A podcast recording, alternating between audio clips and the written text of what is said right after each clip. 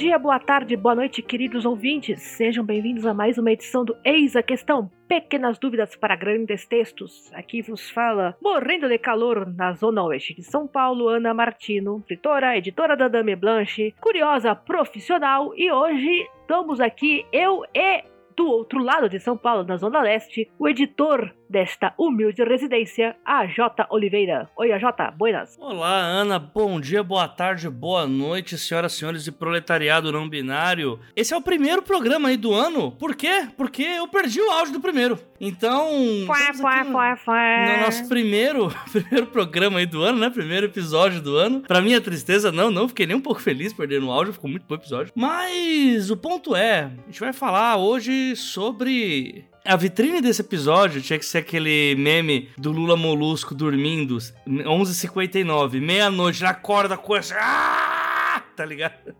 Que é a tal da bica da literatura brasileira, como que se faz, como que você tem que. O termo que eu mais odeio no Brasil, você tem que né? E como que essa porra se desenvolveu, a gente vai conversar sobre isso aqui. Infelizmente, só eu e Ana, né? Mas acho que vai É. dar pra gente bater um papo bem legal sobre esse assunto. É, como que eu posso dizer? Eu ouvi essa expressão hoje que é: você pisou na merda, abre os dedos. É isso que a gente vai fazer. É, famoso, já que pisou na jaca, vai, do, do, ju- do pé, canela e joelho.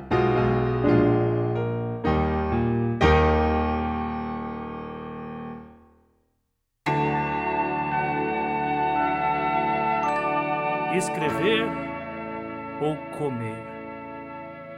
Eis a questão. A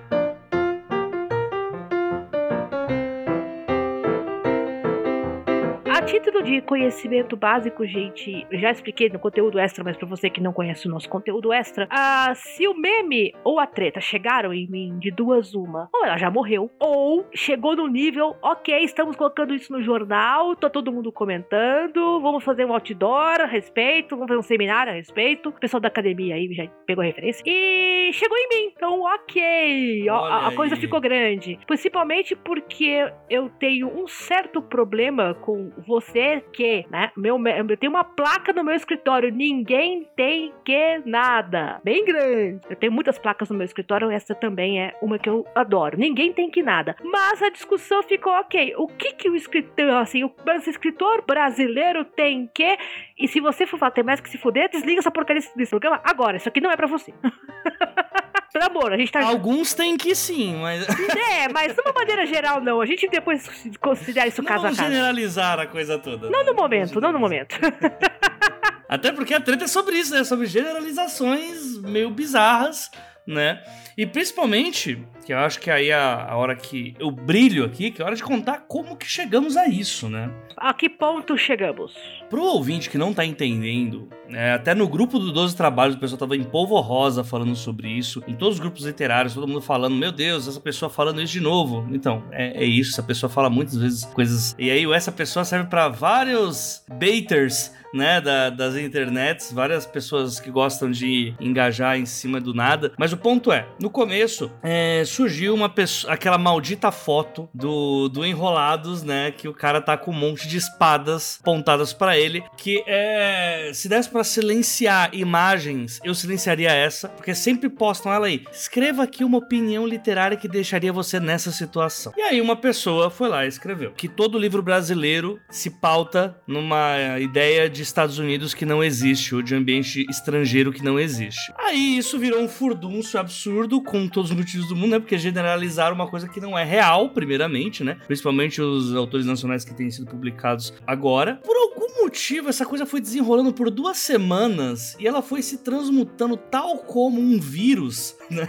Ela foi adquirindo anticorpos, foi ficando poderosa, não fom- não achamos vacina para esse vírus maldito, né? Estamos numa epidemia da burrice literária literária, até que a coisa se desenvolveu para. Porque brasileiro tem que escrever sobre Brasil apenas, porque senão cai nesse estereótipo do autor nacional que não dá valor, né? Que tem essa síndrome de vira-lata e tal, que gosta de colocar Mary encontrando John e escolas que vocês mudam de sala de aula quando bate sinal. E, é, assim, uma coisa não tem nada a ver com a outra, uma coisa não necessariamente faz a outra, e não são esses os grandes polos da discussão literária do momento. Mas aí no fim, é isso, foi essa treta. Não, e você abre, porque as duas discussões são interessantes. Vamos pegar a mais fácil de desmontar, ok? Uh, cenário internacional quando você é um autor brasileiro. Sim, existem histórias que são escritas com esse âmbito internacional, sim, o Joe encontra a Mary e numa, numa, numa escola que tem refeitório que você muda de sala, é, em parte pelo consumo de material estrangeiro constante, certo? Seriado de televisão em especial, mas livros também. Quando você só consome isso, você tem a tendência a reproduzir isto. Agora. Nossa, você tá me dizendo que o escritor ele escreve suas, através das fontes que ele bebe, é isso? Também. Nossa, mas que incrível! incrível que ideia! É esperado? Sim. A gente começa imitando. Tem gente que curte ler isso? Tem. Agora, eu sou da defesa, né? Até porque eu já escrevi história que se passa no exterior. Já passei escrevi história que se passa no meu no bairro de eu nasci. Já escrevi histórias que se passam numa nave espacial. Eu não creio que eu vou ter experiência de conhecer uma nave espacial, espacial um dia. Quando se você vai realmente, ok, eu quero porque eu quero, porque eu quero escrever uma história que se passa numa cidadezinha do Arizona. Você vai me fazer a porcaria do favor de pesquisar como funciona essa porcaria dessa cidadezinha. Você vai usar o Google, você vai, é, vai ler o Wikipedia, você vai se enfiar na história porque eu já falei isso na newsletter né, algumas vezes. Não é só você falar que o cara tá lá. O que, que ele come? Como é que ele anda de. Como é que ele vai para as coisas? Tem carro? Tem ônibus? Como é que, que as pessoas vão no supermercado? Como é que elas tomam banho? Porque gringo não toma banho, né? Dizem. Eu tenho várias opiniões. Fica o questionamento, fica o questionamento. Fica o questionamento. Então, se você vai fazer, você vai fazer direito. Agora, ficar nesse meio termo, né? O John e a Mary prestando vestibular, bicho, vamos focar um pouco aí. Esse é uma coisa fácil de desmontar. Se você vai fazer o cenário, e você vai escrever o cenário, a história que se passa na gringa, você vai pesquisar pra um senhor caralho. Pra, pra você, por quê? Porque vai ter o chato que vai querer falar, não, mas você é brasileiro. Ah, é, mas eu pesquisei. Tipo, uhum. os, estão, os autores estrangeiros também fazem isso. Tem até uma brincadeira que existe todo um gênero literário que é a pessoa foi pra Itália e escreveu um livro. Ou a pessoa, é tipo, As Férias da Minha Vida, Sobre o Sol da Toscana é um clássico. Ou então, ah, eu tô escrevendo sobre. Eu vou pra Espanha e estou escrevendo um livro. O autor estrangeiro também, via, também viaja na, na Hellman's Airlines, gente. Não é, não é conteúdo só nosso. A gente é que tem uh, pouco de ranço vamos fazer uma expressão moderna, porque até pouco tempo atrás isso era tudo que aparecia. Não tinha alguém de, a, botando a cara para falar uma história que se passava em Osasco. Vampiros em Osasco. Pô, ha, ha, ha, ha, ha. Aí aparece o André Bianco.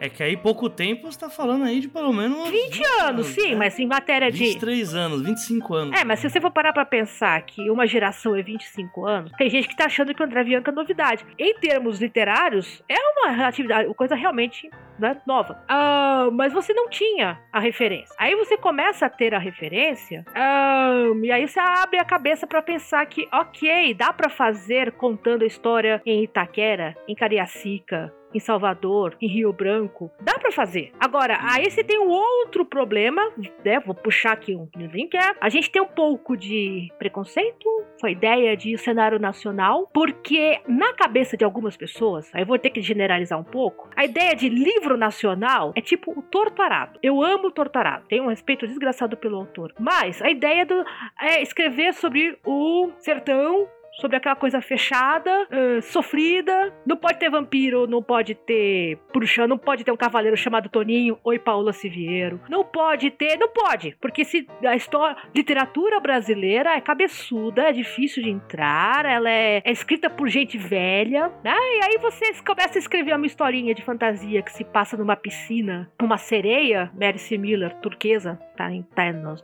melhores livrarias eletrônicas. Então, isso não é literatura. Uma porra, claro que. Então aí eu o outro eu puxo um pouquinho também. Esse é um ponto do problema. Eu já vou chegar no resto. Né? Porque você tem essa. Às vezes você tem essa cabeça, coisa cabeçuda. Ok, isso aqui não é literatura. Aí, aí, aí mas uh, sim, você pode escrever sobre o seu cotidiano. Não tem problema, ninguém vai tirar sua carteira. Não tem, não tem super licença para isso. É que, assim, eu acho que é, você puxou uma, uma questão que ela acaba indo para um outro grande problema, né? Que é o negócio. A discussão entre literatura de gênero e literatura mainstream, né? É, o romance e... de entretenimento pro Jabuti. É, exato. Eu, eu acho que nesse caso não é nem tanto esse, assim, o problema, porque quem tá causando esses problemas não é a academia ou, ou as grandes premiações. Não, né? exato, é, mas é uma, é uma coisa interna nossa. Ah, sim, não, eu acredito, mas eu acho que isso é uma coisa que mais permeia a cabeça de quem já tá mais. É, que já passou dessas fases, sabe? Por exemplo, a gente vê. Tem um escritor que eu vou bipar agora, que é o que esse escritor, ele escreve fantasia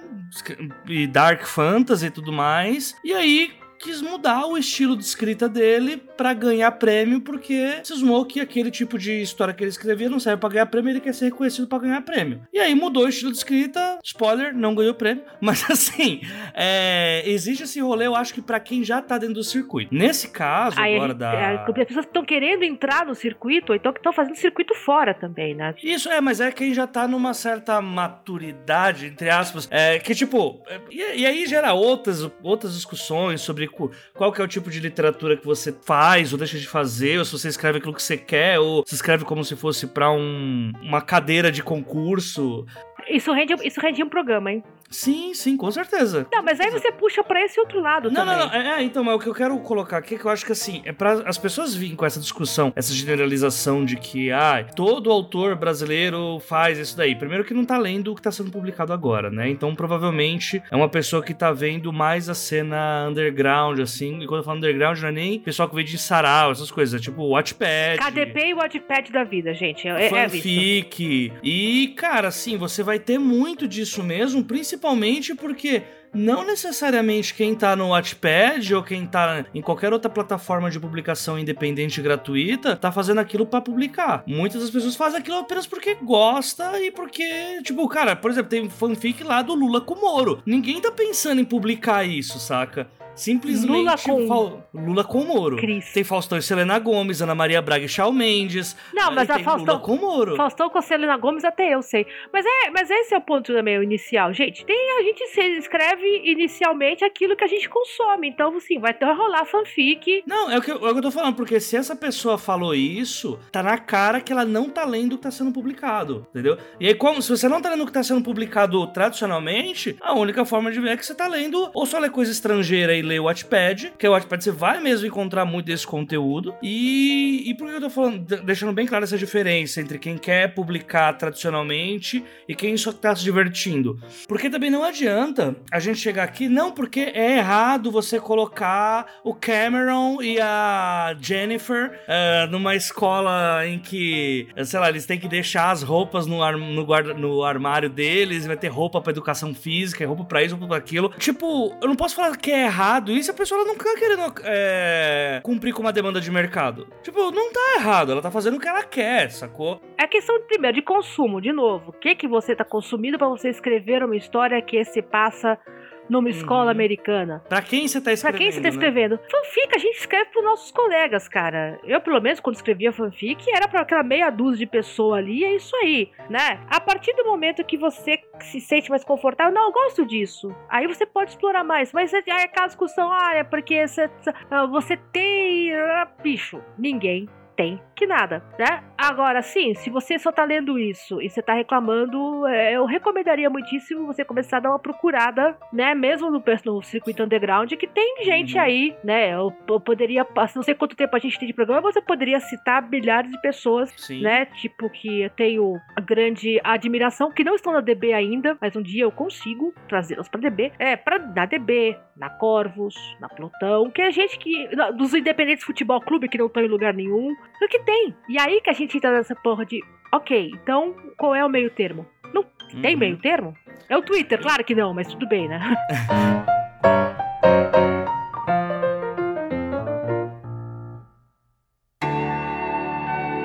Como abrir uma editora se eu só tenho seis reais no bolso? Eis a questão. Quá.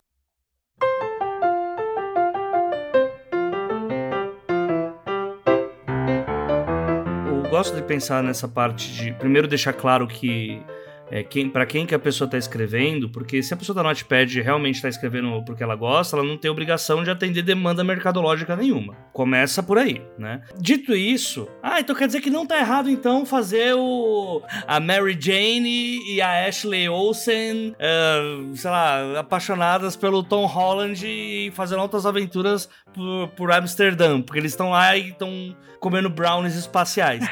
não, não tá errado tá ligado? Agora, vamos agora ir para outra parte. Se você faz esse tipo de história, ou só consegue fazer esse tipo de história, ou os vícios que você tem são de histórias americanizadas ou eurocentralizadas, se o objetivo é atender uma demanda mercadológica e publicar tradicionalmente, aí de fato é bom se livrar dessas coisas, a não ser que você saiba muito bem o que está fazendo, porque aí já não é uma questão de gosto, né? Ai, a gente odeia história assim porque fica parecendo um fanfic é estranho. Não, é porque cai em um problema técnico mesmo, que é o da verossimilhança. Você pode Exato. escrever uma história na, na escola Waldorf, tá ligado? Tá tudo bem, vai lá, escola que faz ensino Waldorf. Ótimo. Não necessariamente a escola Waldorf vai ser igual à escola americana. Até porque o foco do Waldorf não é, né, se não me engano, não é americanização, é francês, né, Ana? O Waldorf é europeu, eu acho que é francês, é. e é, uma, é um foco completamente diferente do, do estilo de high school norte-americana. Não, aí eu penso, eu nunca fui no, no, numa escola de ensino Waldorf, tá ligado? Aí, ah, então eu vou escrever, mas como eu vejo muito filme americano, e aí eu vou fazer aquele mesmo, porque aquilo é o diferente para mim. Caiu na verossimilhança. Acabou. Exato. Se você vai cometer o crime, cara, comete direito. E eu falo por experiência própria, certo? A primeira história que saiu na DB foi minha e se passa na Grã-Bretanha. Aí você vai falar, puta, né? A gringa colonizada do caramba. É, em termos, eu morei na região que eu coloquei na história. Inclusive a casa da, da casa de vidro, ela existe, de verdade. E eu morava atrás dela. Atualmente, ela é a faculdade de Direito da universidade onde eu, onde eu estudei graças a uma bolsa de estudos do governo britânico. Ela existe. Eu estava lá, eu, eu pesquisei a história antes para colocá-la no papel, né? E gastei bastante tempo justamente porque eu morria de medo de alguém falar, ai, mais, né? E tipo, era uma brasileira da zona leste de São Paulo escrevendo, cara. Mas é, mas eu pesquisei. Assim como alguns dos meus autores favoritos, né, porque eu gosto de ficção histórica, passam anos pesquisando um território, um país, um pedaço de, de, de acontecimento para deixar o mais, mais próximo possível, né, da, da verossimilhança. Eu sempre falo de brincadeira que tem um limite para verossimilhança. O Ray Bradbury nunca morou em Marte, mas tem as crônicas marcianas. Então, uhum. algumas coisas você vai deixar para sua imaginação, certo? Não tem pesquisa que dê jeito. Mas para todo o resto, vocês têm a sorte de botar no século XXI e ter a Wikipédia. Pesquisa, caralho, né? É, eu, eu gosto muito da ideia que, assim, eu não vou discordar. Sim, existe muita. Cara, somos pessoas colonizadas. Até porque, assim, eu não sei se nossos ouvintes, a não ser que você more na, na Europa e seja europeu e por acaso aprendeu português só para escutar o nosso podcast, eu acredito que essa pessoa não exista. Mas essa pessoa essa metafórica que eu acabei de inventar. Se você não tiver nesse nessa caixinha,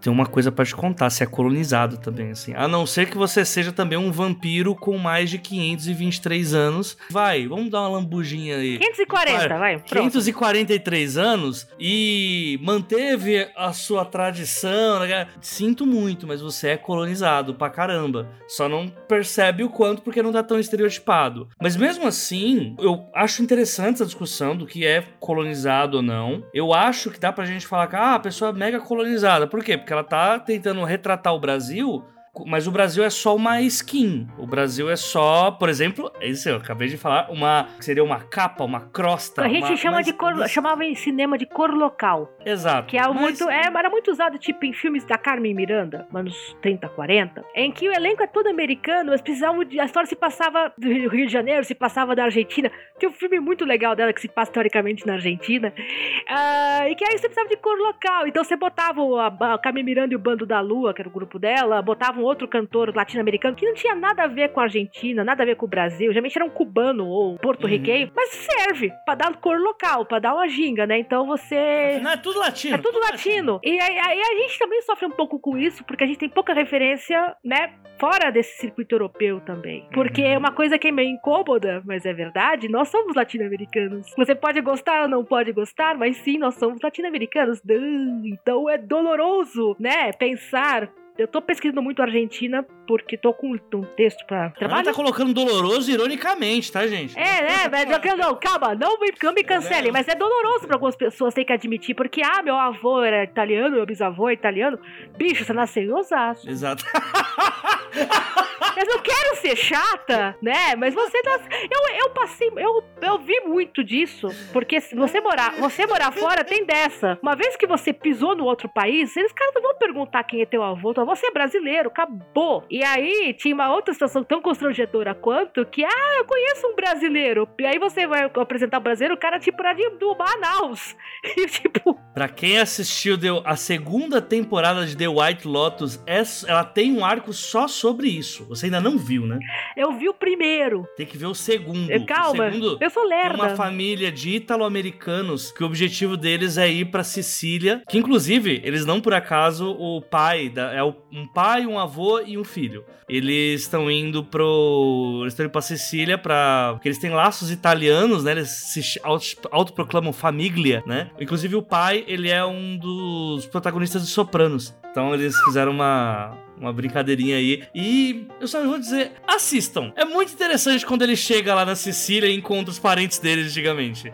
É totalmente essa vibe. Tipo. Cara, eu tenho. Alguns dos meus parentes moram, né, na Itália, numa cidadezinha do tamanho um ovo de pulga, cozido, chamado Castellabate. Hum. Sim, o meu bairro em São Paulo tem mais gente que Castellabate.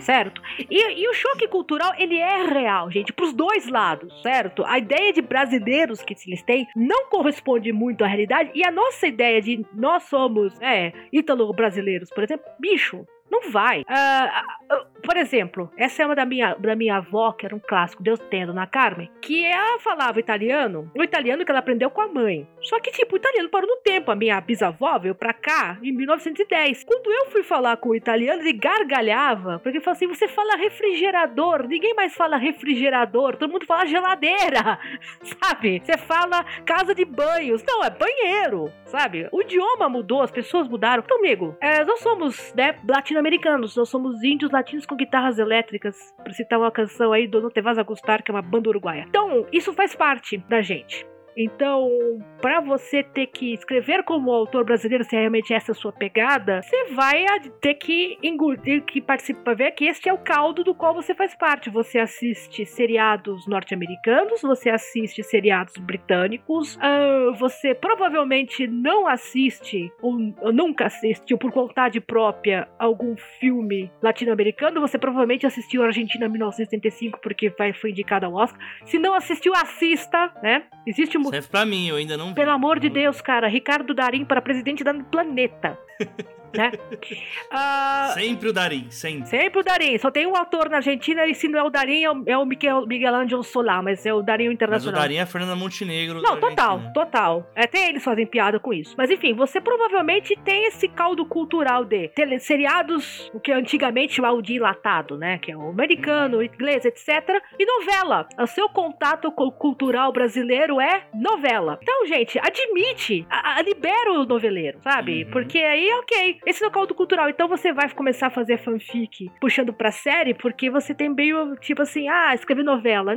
Tipo, quem é que escreve novela? Telenovela, né? Porque novela escrevo eu, que tem essas 20 mil caracteres, 20 mil palavras. Então, é, você vai ser colonizado porque essa é a nossa cultura. Esse caldo cultural que nos envolve, quer a gente queira, quer não. Série, série de televisão, é o streaming. E é, ao mesmo tempo, assim que saiu a, a, a música fez sucesso, a música gringa fez sucesso, alguém no Pará tá fazendo a versão forró, a versão pisadinha, a versão para é, baterias eletrônicas vai rolar a versão. Inclusive tem um vídeo ótimo de uns brasileiros entrevistando o Klaus Meine do Scorpions, mostrando pra ele as versões das músicas do Scorpion de forró. Cara, eu, eu tenho um amigo, oi Thiago, que tem uma lista né, de forrós traduzidos. Porque qualquer coisa vai virar forró, gente. Qualquer coisa vai virar pisadinha, sabe? Tem uma, tem uma do Scorpions que é o Save, Save Me Angel, e eles traduziram pra Sem Ninguém. Olha, graças a. Maravilhoso!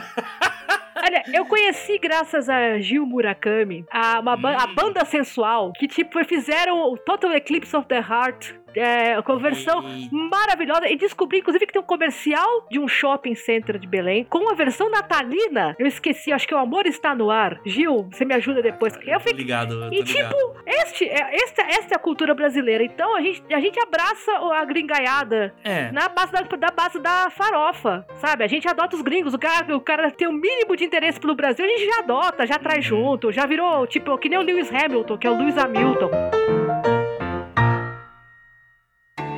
Achei um editor no aplicativo de pegação. Posso mandar meu manuscrito? Google pesquisa. Ah, não, é eis a questão.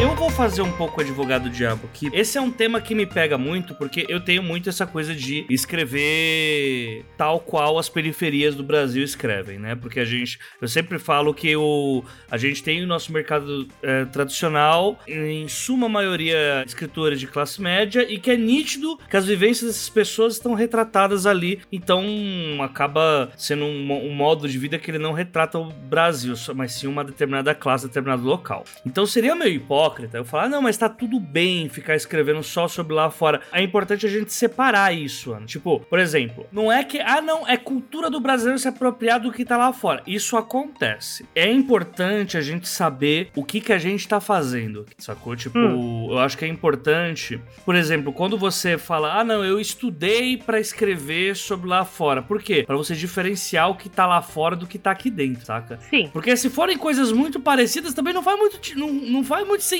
assim, você escrever ou deixar de escrever. Eu não sei se eu tô conseguindo ser muito claro. Não, faz, faz sentido, faz sentido, É que porque... o, o ponto é que, assim, a gente, quando eu, eu falo sobre isso, de, pô, eu queria mais pessoas escrevendo sobre as suas realidades, principalmente sobre as periferias do capital. E aí, quando eu falo periferia do capital, é qualquer quebrada, é favela, Pantanal, é.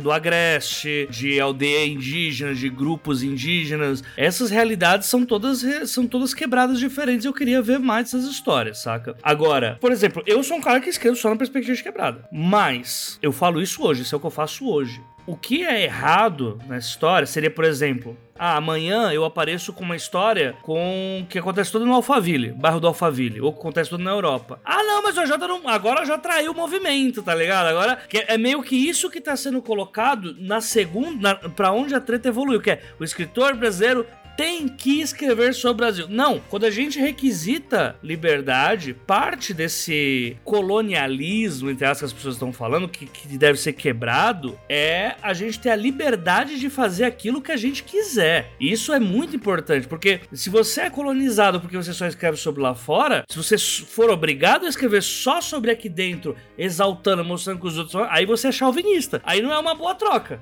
Não, eu não acho Dica, não é uma boa troca, não é bom ser chauvinista também. Eu não tá acho que é ligado? advogado do diabo, eu acho que faz sentido, né? Porque quando você fala o escritor brasileiro tem que escrever sobre o Brasil, primeiro, que Brasil que nós estamos falando? Exatamente. Essa é uma questão. Segunda Não, que questão, pessoa é essa que vai conseguir resumir o Brasil. cinco áreas gigantescas que são ímpares? Só, só São Paulo é um monte de país dentro de um lugar só. Só São Paulo. Exato. E aí como é que você resume, né? Não existe um Brasil, existem Brasis. A, a questão número um é a questão número dois, né? Então, eu só posso escrever sobre a minha realidade, né? Ok, no meu caso, para as pessoas que não me conhecem pessoalmente, eu sou uma pessoa branca, de classe média, né? Filha de um, do, do aspas, turco, fecha aspas, detesta, meu pai detesta que chame de turco, é libanês, e de uma família italiana. Por isso que a piada do a gente não é. A gente nasceu, eu nasci na Vinda Paulista, bicho. Não nasci na Sicília, né? Então a minha. Se eu fosse, ok, você tem que escrever sobre o Brasil, você só pode escrever sobre São Paulo. E ainda assim, Tipo, algumas regiões de São Paulo. Eu não poderia. Só a história de retirante que tá. É, e tipo, tá... eu adoro escrever sobre São Paulo. Tenho uma porrada de livros que se passam em São Paulo. Inclusive, né? Cheguei a participar de concursos com livros sobre São Paulo, sabe? Eu amo essa cidade. Ela me deixa maluca, mas eu amo ela, sabe? Mas, porra, isso reduz a minha existência a alguém que só pode escrever sobre São Paulo. E aí, perra, o AJ, né? Você resume um universo inteiro dentro da cabeça do AJ, metaforicamente falando, a, a um cara que escreve sobre Itaquera. Só. Uhum. Cara. Não, e isso se expande, porque é, você pode reparar que essa é a mesma discussão com uma skin diferente, novamente, falando uma carapaça diferente, né? da pessoa negra que só pode escrever história sobre negritude, da pessoa LGBT que só pode escrever história é, de LGBT, tá ligado? De pessoa que, sei lá, pessoas não brancas só pode escrever histórias sobre não brancas, indígenas só pode escrever histórias sobre os próprios povos. E, cara, é como eu falei, a ideia que a gente tem que colocar é que, assim, vamos, vamos, vamos pensar nas questões básicas básicas. A escrita é um rolê artístico, é a visão do artista sobre as coisas quando é a visão do autor sobre algo, não existe tem que. Porque não é sobre você mandar o que ele tem que fazer. É o autor faz o caralho que ele quiser, tá ligado? Porque senão não é mais arte. É só encomenda, panfleto, é mecenato, não é. Ou, é auto... Ou então é uma autobiografia. Exato. Mas aí é que tá, você reduz. A, a ideia artística é você pode ser quem você quiser na literatura. Exato. Você exato. pode ser um gato, você pode ser um dragão de Komodo, você pode uhum. dirigir uma nave espacial. Mas aí você tem aí também, eu entendo a questão do cara falar: ah, mas pô, você que é branco vai escrever sobre personagem negra? Quando tem tanto autor negro aí querendo aparecer. É, isso aí é um, é um filhote dessa discussão do tem que. E aí você fala: ok, temos aí dois problemas. Primeiro, isso me limita, isso te limita. É, mas isso não há problema nenhum. Exato, né? Isso, Porque isso... senão se, se for assim, amigo, aí, aí fudeu, porque aí você só vai escrever personagem. Não é assim que a banda toca. Exato, tipo, o mundo não é, é assim que a banda Exatamente. toca. O que, e aí, é, essa discussão aí que você colocou, que eu já vi acontecendo também, é uma confusão de ideias. Okay? Qual que é a treta disso? Vamos supor, o autor branco tá escrevendo uma história sobre negritude e tal, e tá sendo publicado no mercado tradicional, tirando o espaço de pessoas é, não brancas, né? Vamos colocar em geral isso. O problema não é o autor, o problema é o mercado que se prontifica isso. E aí sua crítica não é o autor, sua crítica é o capitalismo. Que, é o, que, que, que o capitalismo vem com racismo junto. Exato. Ah, mas o autor foi lá e acabou fazendo. Então por que ele não fez? Por que ele não deixou de fazer isso? Ah, sei lá. Sei lá, porque a pessoa pode tanto ser mal intencionada e falar, ah, eu tô vendo que é assim, então eu vou fazer porque é o que tá dando dinheiro. Ou pode ser a pessoa que, pô, eu vi, a história veio na minha cabeça e eu fui lá e fiz, tá ligado? Exato, eu acho que é a, é a Ana Maria, é a Ana, é a Ana Maia que fala, por que, que você escreve personagem, só escreve personagem homem? Porque eu quero? Acho que é, é Exato, Ana Paula Maia. Ana Paula, Ana Paula Maia, porque eu quero. Só escreve homem. Por que você não escreve mulheres empoderadas? Não, porque eu quero escrever Bom, homem. É, pô. eu posso falar, o meu lugar de fala, no caso, seria é, escritora mulher. Primeiro que a gente já é tratado como um animal à parte do zoológico lógico. né?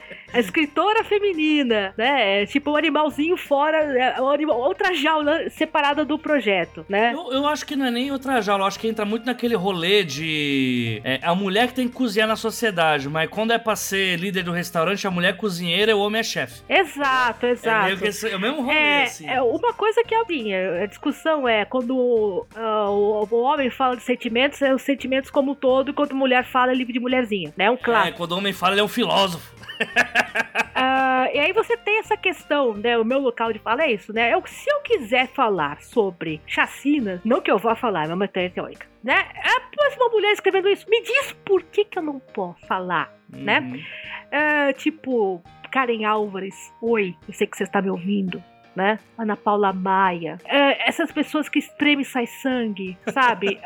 E eu adoro vocês. Por, mas porque é terror, sabe? É terror de mulherzinha? O caralho! A Karen Álvares escreve qualquer coisa, fico três dias sem dormir. Mas é aquela coisa: se você é mulher, você só pode escrever histórias de problemas hum. femininos. Aspas, problemas femininos. E o que, que seria problemas femininos? Ai, o cara não me ligou. Ai, porque eu não sei se eu quero ser mãe. Ai, porque. sabe? Eu tô ficando velha. 35 anos já é considerado velha, né? Gente, uh, o homem não pode pensar se ele quer ser pai ou não. O homem não pode ter problema de idade. Tem um autor que é. já rolou essa cobrança dele escrever mais sobre negritude, que é o Jim. Pô, é coitado do Jim, cara. O Jim é um puta escritor, assim, e que, tipo, eu acho que, assim, até pra ir pra parte final aqui do, do episódio, pra gente não descambar muito e eu ouvinte pensar, ah, mas eles já se perderam, eles estão falando sobre um monte de coisa. Não. É tudo, tudo interligado, gente. É tudo é interligado. É, é por isso que ninguém tem que é nada. Porque, é, no fim, não importa se você é um. Vamos supor o caso que a gente citou aí mais cedo, né? Do brasileiro escrevendo fora do Brasil. Ainda é a visão de um brasileiro sob a perspectiva de lá. E, a, essa, e essa é a melhor parte.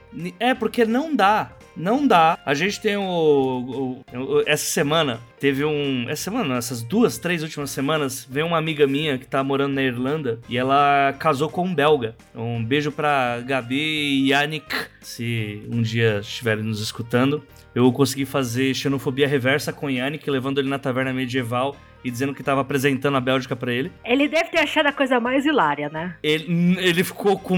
Ele ficou. O sentimento dele era cringeira amaldiçoadas. isso não é viking! Isso não é viking!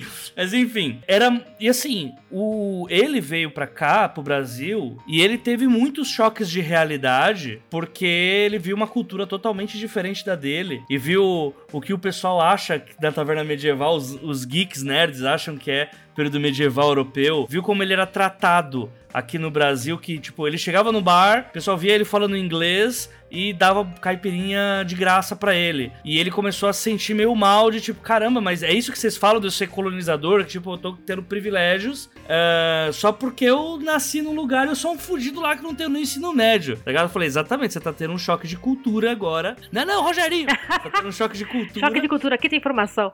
E aí, para você entender a cultura brasileira, não é numa viagem, não é em um ano, não é em dois anos, não é. O, a gente tem o Elia, o Elia Jabor né, que é o maior, um dos maiores pesquisadores de China do Brasil, ele pesquisa essa porra há 30 anos. E ele fala que todo dia ele aprende algo novo sobre China, tá ligado? Então é esse o rolê, que é, se um brasileiro tá escrevendo sobre lá fora, é a visão de um brasileiro. Ele vai ver coisas que os gringos já não veem. Por que eu citei esse meu amigo, é, esses meus amigos? Porque ele jura de pé junto que a Bélgica e a Irlanda são regimes socialistas, por exemplo. Ah, eu uso muito isso nos meus textos.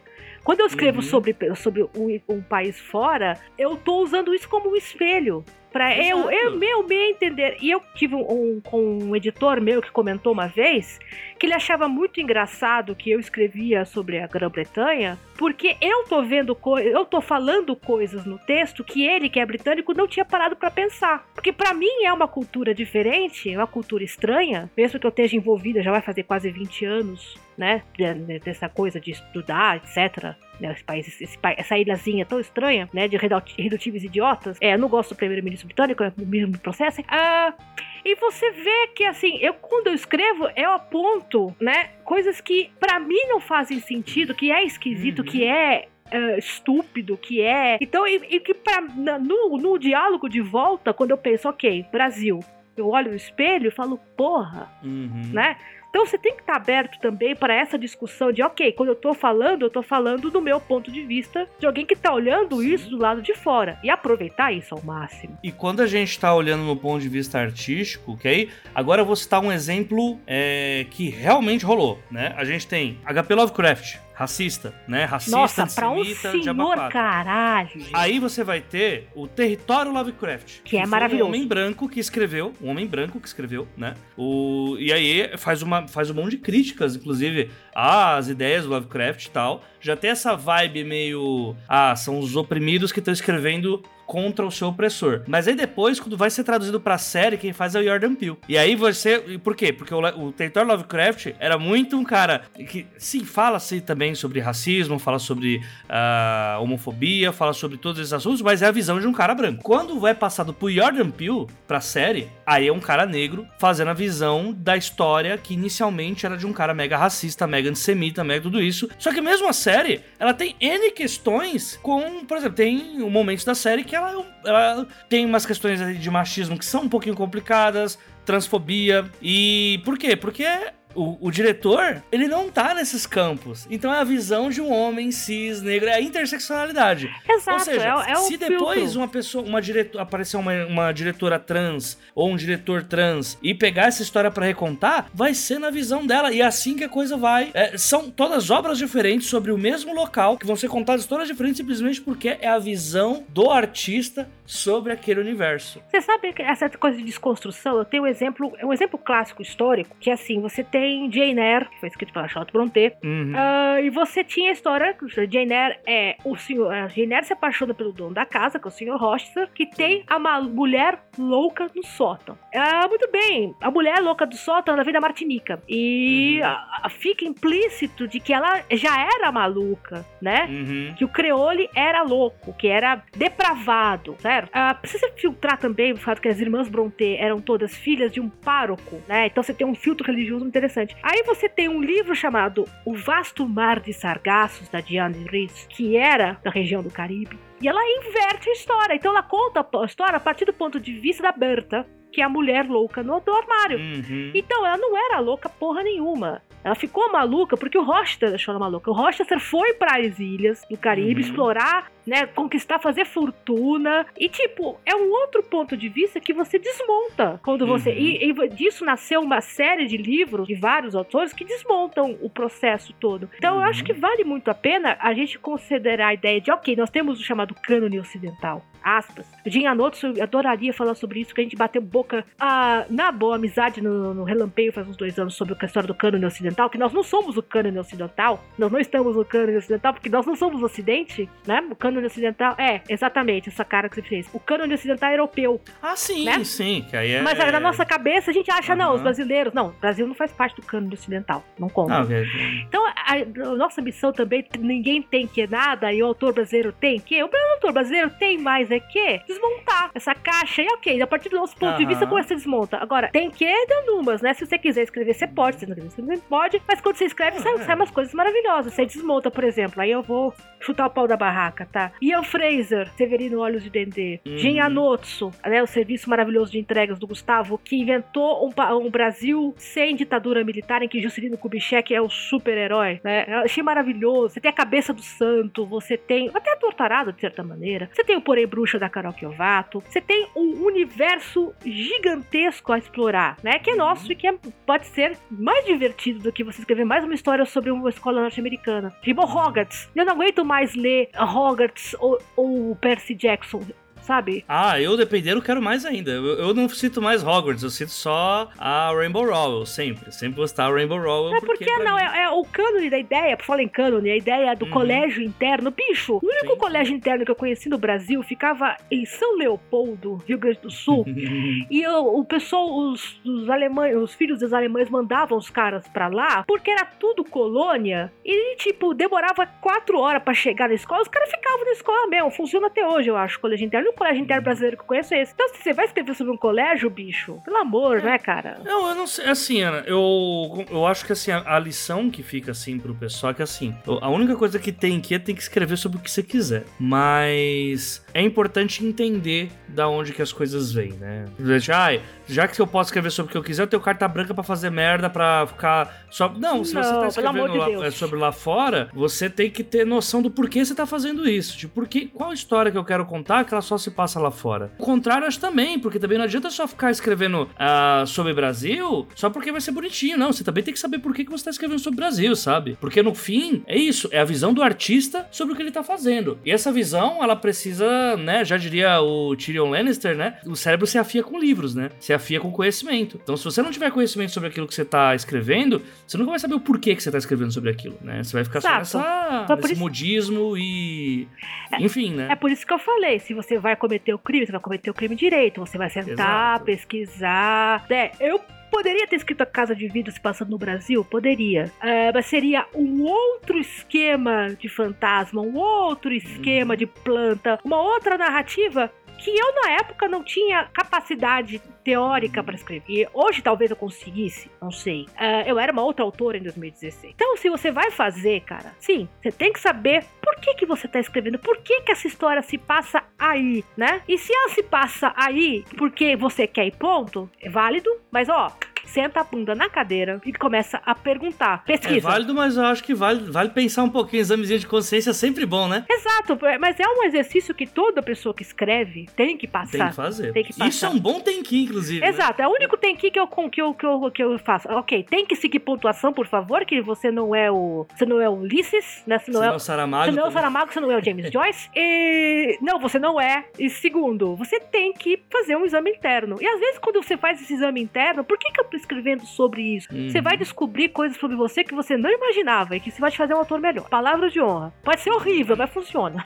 A minha história, que eu recebi o prêmio do Watchpad, foi uma história premiada. É, eu escrevi ela com um personagem que a maior parte do tempo ele passa no centro de São Paulo. Eu ficava me perguntando por que, que eu escrevia no centro de São Paulo. Não sei. Não sabia. E eu releio ela hoje com certo nojo. Porque é nítido que eu não sabia por que, que ela tava lá. Então eu tava no centro porque ia ser um lugar legal pra história se passar, porque tem locais bonitos.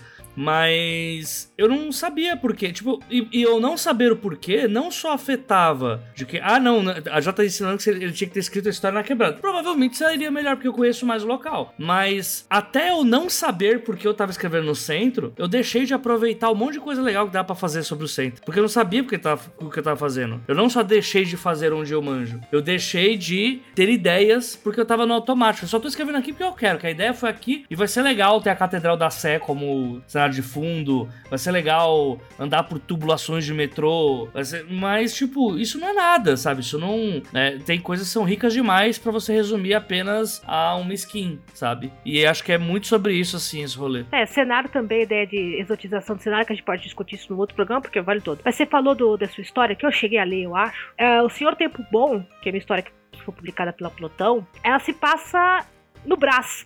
Não na Moca, eu não sou da Moca, né? Mas a história se passa no Brás porque era o bairro que me assustava quando eu era criança. Eu ia com a minha avó comprar roupa no Brás e eu, eu morria de medo e, e foi uma decisão co- consciente, ok, eu vou explorar este medo infantil que eu tinha do Braz pra contar essa história. Não, eu conseguiria fazer essa história funcionar na Moca com mais facilidade, inclusive. Mas não, eu vou explorar isto, porque é esta memória que eu tenho e que vai me ajudar a narrar isso melhor. Então, eh, puxa as memórias, né? A, a- a- carapuça às vezes é ótima. Você, você super quer uma história que se passa na Catedral da Sé, ou sei lá, na Ponte Estaiada, que não sei por que carga d'água que é ponto turístico de São Paulo, a Ponte Estaiada, que troço é feio pra caramba, né? Sei lá, você quer uma história, uma história que se passa no- perto da estátua do Borba Gato.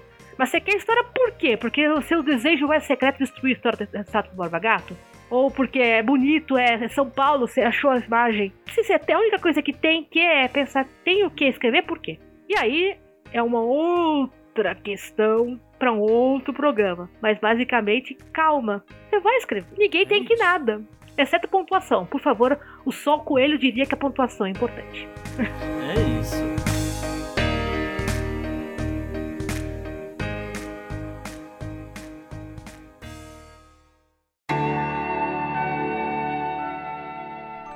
Vender livro dá dinheiro? Eis a questão. E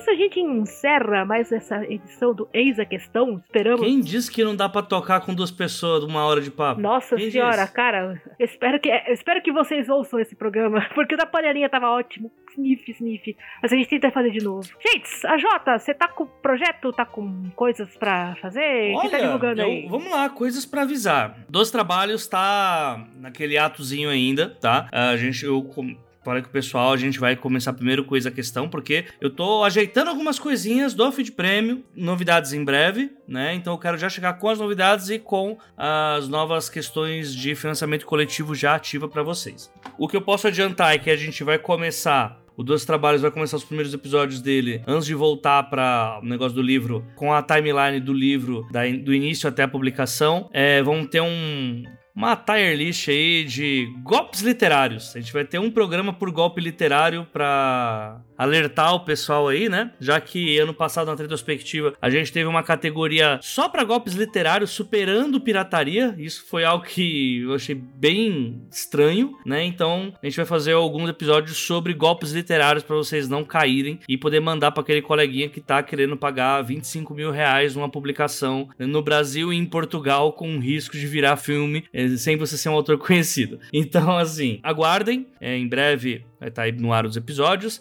Uh, muito obrigado para todo mundo que contribuiu uh, com os financiamentos coletivos, tanto do Padrim quanto do Catarse, durante o período de ato que a gente estava, né? Dezembro. Dezembro não, mas janeiro e fevereiro, né? Uh, continuem contribuindo, por favor. O projeto ele se mantém dessa forma. E, como eu falei, novidades em breve. Qualquer coisa, a gente tem o padrim.com.br barra 12 trabalhos, catarse.me barra 12 trabalhos, ou você pode mandar um pix que é pro e-mail os 12 trabalhos arroba gmail.com. Os é artigo, o 12 é número e trabalho trabalhos é trabalhos mesmo, não tem nenhum caractere meio louco. E então, assim, obrigado para todo mundo, continuem contribuindo, continuem ajudando a gente, a gente vai produzir mais conteúdo de qualidade para vocês nas próximas com Solzinho e Valdson, que não estão hoje por minha culpa, porque vocês deveriam estar escutando o episódio que eu perdi os arquivos.